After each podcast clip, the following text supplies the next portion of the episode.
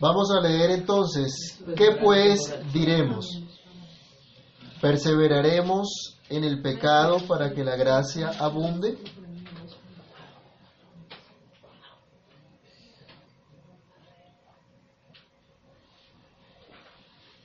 En ninguna manera, porque los que hemos muerto al pecado, ¿cómo viviremos aún en él? ¿O no sabéis que todos los que hemos sido bautizados en Cristo Jesús, hemos sido bautizados en su muerte? Porque somos sepultados juntamente con él para muerte por el bautismo, a fin de que como Cristo resucitó de los muertos por la gloria del Padre, así también nosotros andemos en nueva vida. Vamos ahora. Amado Dios y Padre que estás en los cielos, en el nombre de nuestro Señor Jesucristo te damos gracias por esta nueva oportunidad que nos das para meditar en tu palabra, para reflexionar, Señor, a la luz de ella, en el llamado que tú nos haces, en la obra que tú, Señor, has hecho por nosotros, en tu infinita bondad, en tu infinita gracia. Permite, Señor, que podamos ser afirmados y fortalecidos en ti para tu gloria y para tu honra. En el nombre del Señor te lo pedimos dando gracias. Amén. Bien, hermanos, hoy nos corresponde iniciar una nueva sección en el capítulo 6 del libro de Romanos, y aunque es una nueva sección, es una continuación del pensamiento del apóstol Pablo, una aplicación de este pensamiento que eh, hemos estado estudiando hasta ahora. La buena noticia de la que igual veníamos hablando en el capítulo anterior, de esa gracia abundante que nos llena de gran regocijo, esa gracia debe ser anunciada y debe ser enfatizada una y otra vez, aunque haya gente perversa que quiera tergiversarla en diferentes maneras. Ahora vamos a ver al apóstol Pablo mostrando esta gracia abundante, esta gracia de la justificación por la fe, que no puede dar un fruto distinto a una verdadera santidad producto de la unión con Cristo. Note bien, es producto de la unión con Cristo, no del esfuerzo humano en ser santo o lograr un mérito para con Dios. No como pensaban de pronto algunos religiosos a los que Pablo acusó en el capítulo 2, quienes confiaban en lo que externamente pudieran hacer Recordemos, hermanos, que la verdadera santidad no consiste en reglas humanas que se inventan e imponen a otros, pero ni siquiera los que la inventan las quieren cumplir. No podemos caer en la hipocresía de creernos santos por lo que hacemos o no, de creernos de pronto con derechos delante de Dios porque somos muy estrictos en algunas cosas cuando somos indulgentes con nosotros mismos en otras áreas. Recibir la abundante gracia de Dios nos lleva a una verdadera vida de santidad en razón de la unión con Cristo. Santidad que se evidencia en una nueva vida. Pero algunos no tienen, no entienden así la gracia, sino que consideran que la misma es licencia para pecar y ante este perverso pensamiento el apóstol Pablo se cuestiona, ¿Perseveraremos en el pecado? Y responde categóricamente, de ninguna manera. Reflexionemos hoy entonces a la luz de este pasaje sobre esta pregunta. ¿Perseveraremos en el pecado? Nuestro texto nos dice, versículo número 1 del capítulo 6 de Romanos, ¿qué pues diremos? ¿Perseveraremos en el pecado para que la gracia abunde? Lo primero que debemos responder a esta pregunta es que Continuar una vida escandalosa, en vicios, entregados al pecado, no es fruto de la justificación por la fe. Perseverar en el pecado no es fruto de la justificación por la fe. Que la gracia de Dios no es licencia para vivir una vida de pecado. Que no nos cueste nada a nosotros recibir la justicia por la fe, no quiere decir que Dios no haya castigado el pecado, que Dios no esté de acuerdo, que Dios esté de acuerdo con que sus hijos vivan en pecado. Hermanos, definitivamente no es fruto de la justificación por la fe pensar en perseverar en, el pecado, aunque algunos tergiversen la doctrina. Ya Pablo había hecho referencia a esta tergiversación de la doctrina por parte de algunos. Vayamos a Romanos capítulo 3, el versículo 8.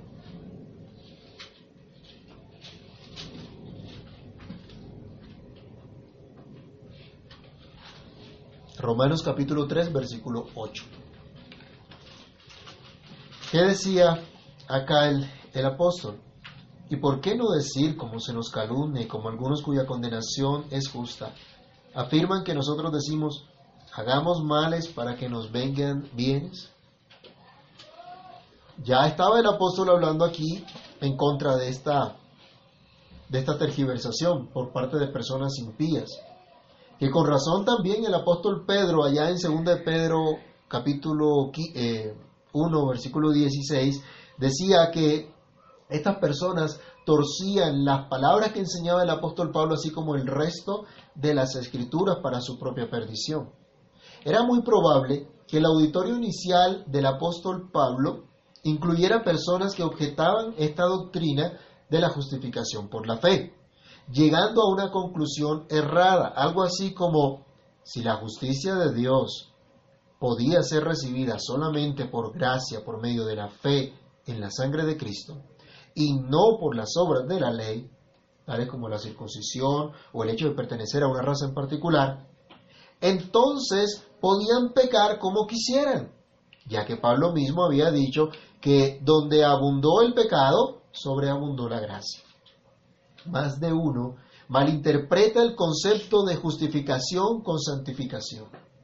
No entienden que Dios nos declara legalmente no culpables solamente por la fe en su Hijo Jesucristo, aquel que cumplió todas las exigencias de la ley y pagó por nuestro incumplimiento de la misma con su muerte en la cruz. Pero esta declaración legal no viene sola, sino que Dios también nos da su Espíritu Santo por esa misma gracia por la cual nos justifica, para hacernos cada vez más conformes a su Hijo Jesucristo. Leamos Romanos 8, versículo 29. Romanos 8, 29.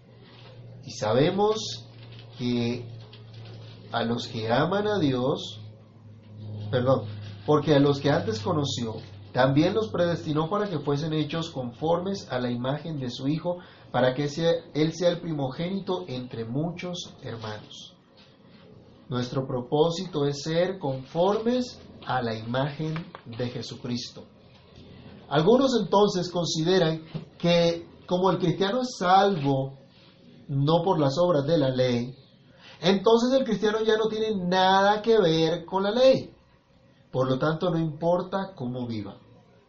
No pocos hoy día objetan esta doctrina de la justificación por la fe en solo Cristo, diciendo que conduce a la impiedad a la relajación moral, tergiversando de esta manera completamente la gracia de Dios, y otros van todavía más allá, convirtiéndolo en libertinaje. Pero esto no podemos creer que sea fruto de la justificación por la fe, aunque algunos vivan en pecado creyendo que son salvos. Esto pasó incluso en el primer siglo y el apóstol Judas tuvo que hacer un llamado vehemente al respecto. Vamos a la epístola de Judas, que solo tiene un capítulo, y leamos de los versículos 3 al 4. Judas, del 3 al 4. Dice, Amados, por la gran solicitud que tenía de escribiros acerca de nuestra común salvación, me ha sido necesario escribiros exhortándoos que contendáis ardientemente por la fe que ha sido una vez dada a los santos, porque algunos hombres han entrado encubiertamente, los que desde antes habían sido destinados para esta condenación. Hombres impíos, que convierten en libertinaje la gracia de nuestro Dios y niegan a Dios, el único soberano, y a nuestro Señor Jesucristo. Ya esto estaba pasando en el primer siglo. Ya había gente que tomaba como libertinaje la gracia de Dios. Y a lo largo de la historia ha habido gente que ha tergiversado la revelación del Señor, que ha tomado la piedad como fuente de, ganancia, pero han negado la eficacia de ella. Ha habido gente que convierte en libertinaje la gracia, con lo cual niegan al Salvador. También Pablo, hablando a los Gálatas, que habían caído en un legalismo, a pesar de haber sido instruidos en la gracia del Señor, el mismo apóstol Pablo tuvo que recordarles que la libertad a la cual Cristo los había llamado era libertad para servir al Señor amando y sirviendo a sus hermanos, no para hacer cuanto sus inclinaciones pecaminosas le indicaran. Vayamos a Gálatas capítulo 5, versículo 13. Y recordemos esta exhortación que se le hacía a esta iglesia en su momento. Gálatas 5.13.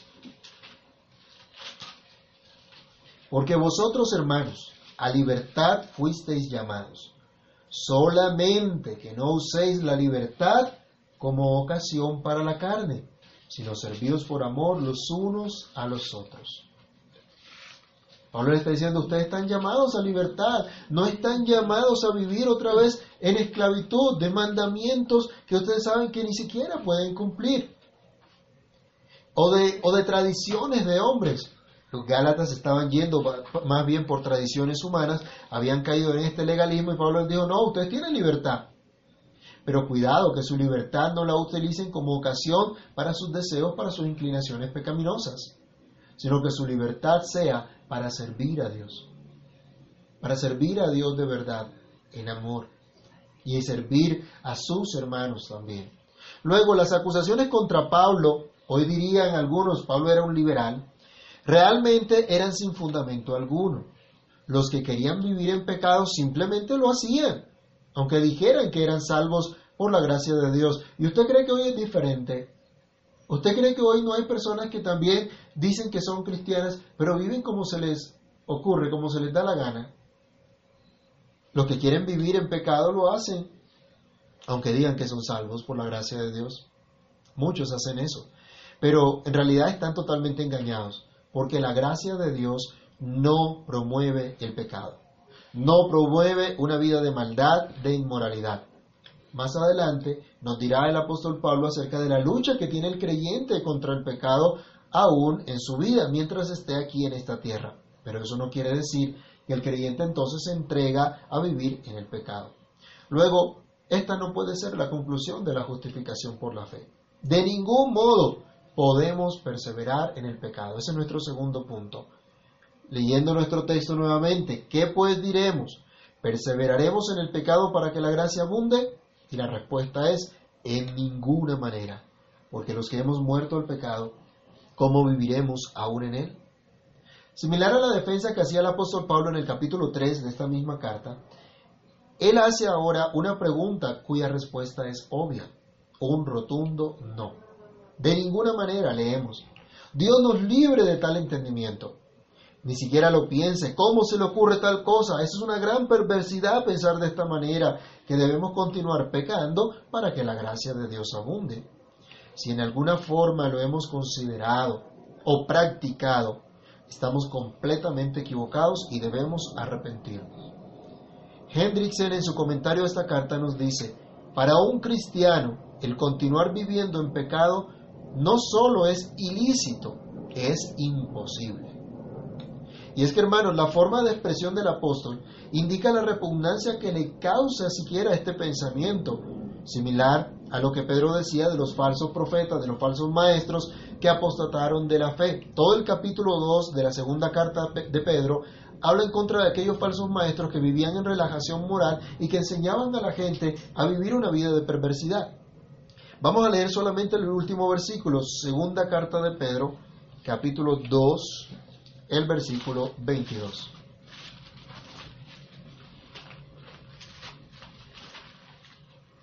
Segunda de Pedro 2, 22. Pero les ha acontecido lo del verdadero proverbio. El perro vuelve a su vómito y la puerca lavada a revolcarse en el cielo. Produce repugnancia esto, que una persona que pretenda ser cristiana ande en una vida impía, como si no hubiese conocido al Señor. Así que considerar siquiera que la gracia de Dios es licencia para pecar, no solo es repugnante, sino perverso. Aún tenemos lucha contra el pecado, claro que sí. Ustedes y yo luchamos contra el pecado. Todavía tenemos tendencias pecaminosas, pero esto no quiere decir que nos entreguemos a vivir en pecado. A que deliberadamente nos entreguemos a una vida de pecado como hacen los que no conocen a Cristo. El llamado del creyente es muy distinto. Recordemos un poquito lo que el apóstol Pablo también, escribiendo a los Efesios, habla al respecto. Vayamos a Efesios capítulo 4, del verso 17 al 21. Esto es lo que entiende el creyente, esto es lo que entiende el cristiano. Efesios 4, del 17 al 21. Nicolás, puedes leerlo, por favor. Efesios 4 del 17 hasta el 21. Dice, Córrete para acá fuerte que se escuche.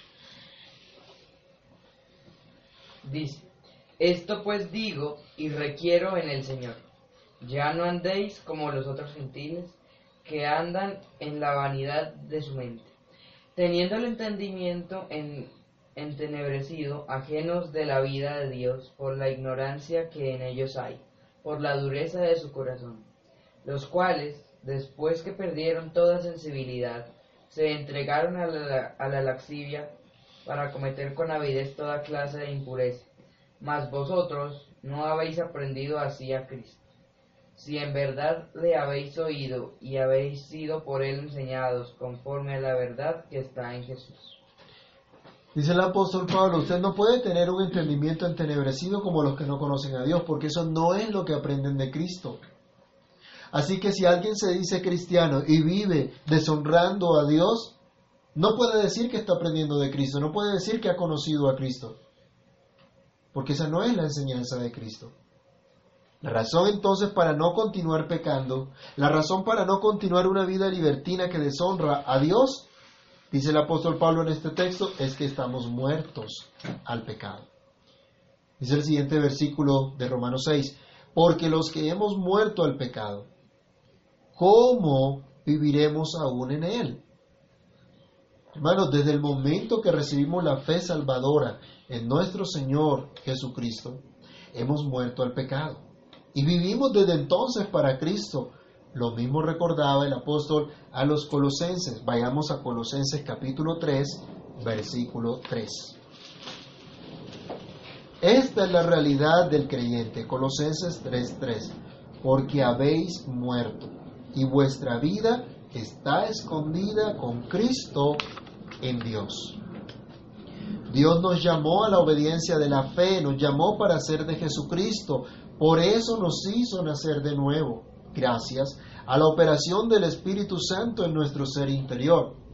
En Tito capítulo 3 del verso 4 al 7, el apóstol recordaba a la iglesia que debía someterse a los gobernantes, que debía reconocer que, aquel, que tuvieran misericordia de aquellos que estaban perdidos, porque ellos estuvieron una vez así.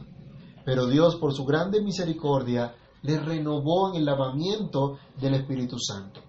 Los creyentes que estaban en Roma, al, al, al igual que el apóstol Pablo, y todo creyente a lo largo de la historia que ha sido unido a Cristo por la obra del Espíritu de Dios, está muerto al pecado.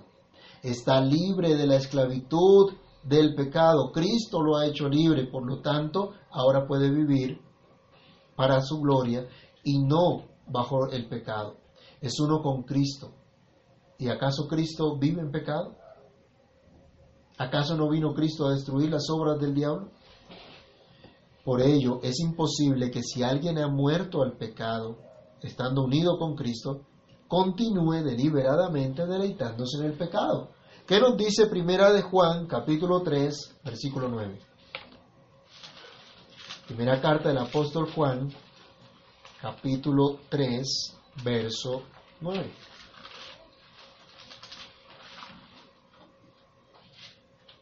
Todo aquel que es nacido de Dios no practica el pecado, porque la simiente de Dios permanece en él y no puede pecar porque es nacido de Dios. La doctrina entonces de la justificación por la fe no promueve la práctica del pecado para que la gracia abunde. Al contrario, condena el pecado tal como lo hace la ley, pero muestra al pecador la única liberación de la esclavitud del pecado que trae muerte, liberación que está solamente en Cristo. Liberación que no solo lo lleva de un estado a un estado legal de inocencia delante de Dios, sino que también lo lleva a una transformación de vida. Pues por esta fe somos llamados a ser santos, como ya lo decía el apóstol Pablo al principio de su carta en el capítulo 1, versículo 7. Lo anterior nos lleva a una tercera reflexión, y es que estamos unidos a Cristo. Sabemos esto y debemos meditar en esto. No podemos perseverar en el pecado porque estamos unidos a Cristo. Vamos a leer nuevamente Romanos 6, versículos 3 y 4. ¿O no sabéis que todos los que hemos sido bautizados en Cristo Jesús, hemos sido bautizados en su muerte? Porque somos sepultados juntamente con Él para muerte por el bautismo, a fin de que como Cristo resucitó de los muertos por la gloria del Padre, así también nosotros andemos en vida nueva. Pablo indica a sus oyentes que ahora tienen una relación especial con Cristo, con su vida y con su muerte, por el bautismo. El apóstol nos dice, los que hemos creído en Cristo, los que públicamente nos hemos identificado como sus seguidores profesando la fe, los que tenemos la señal del pacto, pues fuimos bautizados, estamos profundamente unidos a Cristo. La gran comisión nos habla de esto. Vayamos a Mateo 28, 19. La palabra que utiliza esta gran comisión indica que hemos sido puestos de cara a una relación personal con Cristo. Mateo 28, 19. ¿Qué dice?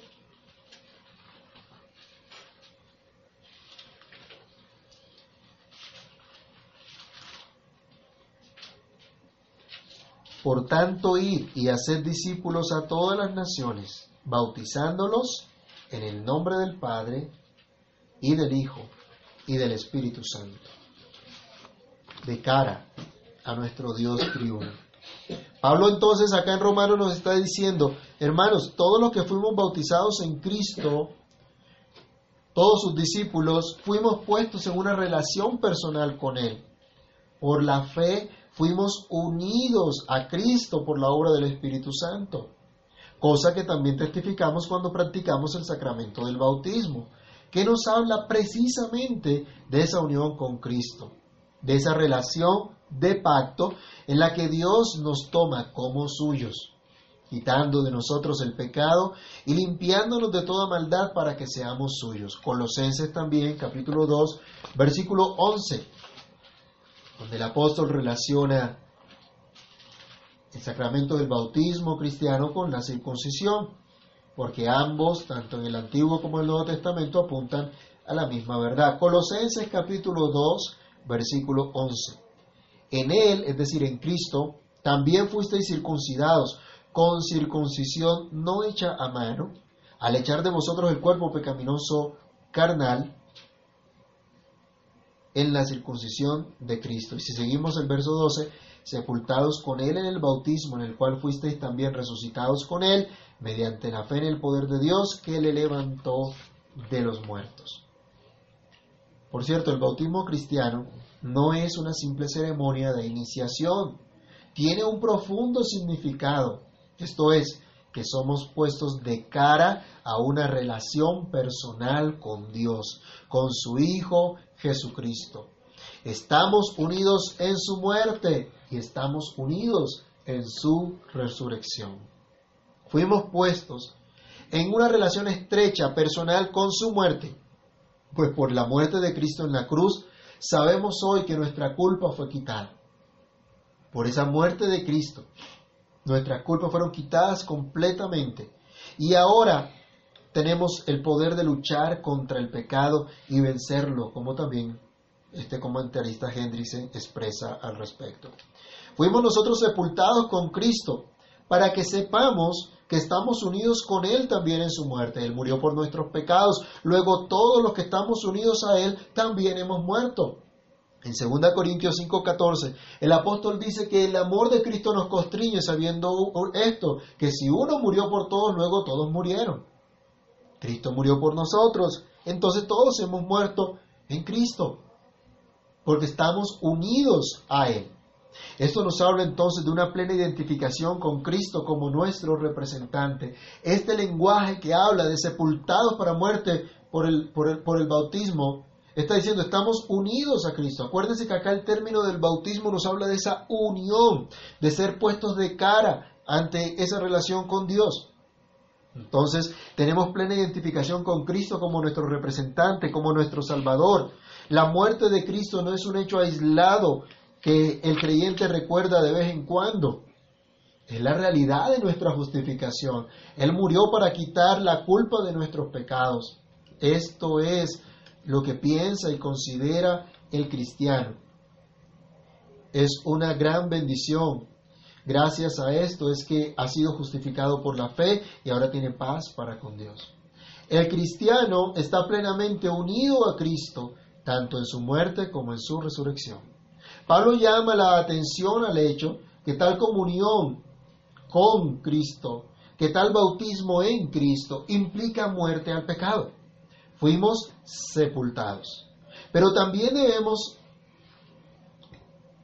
también debemos nosotros pensar que esta unión con Cristo es para vida nueva. Para que ahora nuestra vida, nuestra manera de vivir sea totalmente diferente.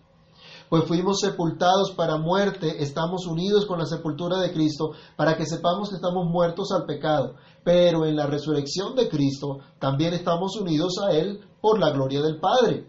Leamos otra vez Romanos capítulo 6, versículo 4. Porque somos sepultados juntamente con Él para muerte por el bautismo, a fin de que como Cristo resucitó de los muertos por la gloria del Padre, así también nosotros andemos en nueva vida. Cristo resucitó para la gloria de Dios Padre, por el poder de Dios, para manifestar el peso de ese majestuoso poder que da vida para resaltar su justicia que condenó el pecado en Cristo, a quien nosotros estamos estrechamente unidos. Y resucitó para nuestra justificación, para que andemos, como dice acá, en vida nueva. Por eso es imposible que continuemos viviendo en pecado. El que fue bautizado en Cristo, el que fue unido a Cristo, el que en verdad está unido a Cristo, ya tiene vida eterna. Y ya su vida no está dedicada al pecado, sino a Dios. Ahora puede decir, ya no vivo yo, sino que Cristo vive en mí. Ya no busca deleitarse en el pecado, sino deleitarse en Dios.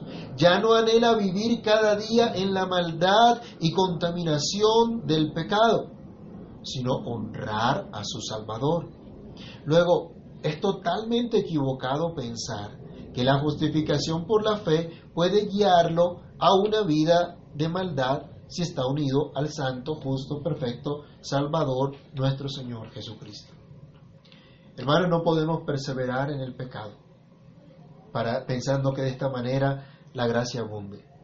Ya la gracia de Dios abundó, ya manifestó su gran poder, poder muchísimo más grande que el poder del pecado en nosotros. La superabundante gracia de Dios en nosotros nos ha dado vida por estar unidos a Cristo, uniéndonos a Él tanto en su muerte como en su resurrección. Tendremos lucha contra el pecado hasta que Cristo venga o nos llame a su presencia.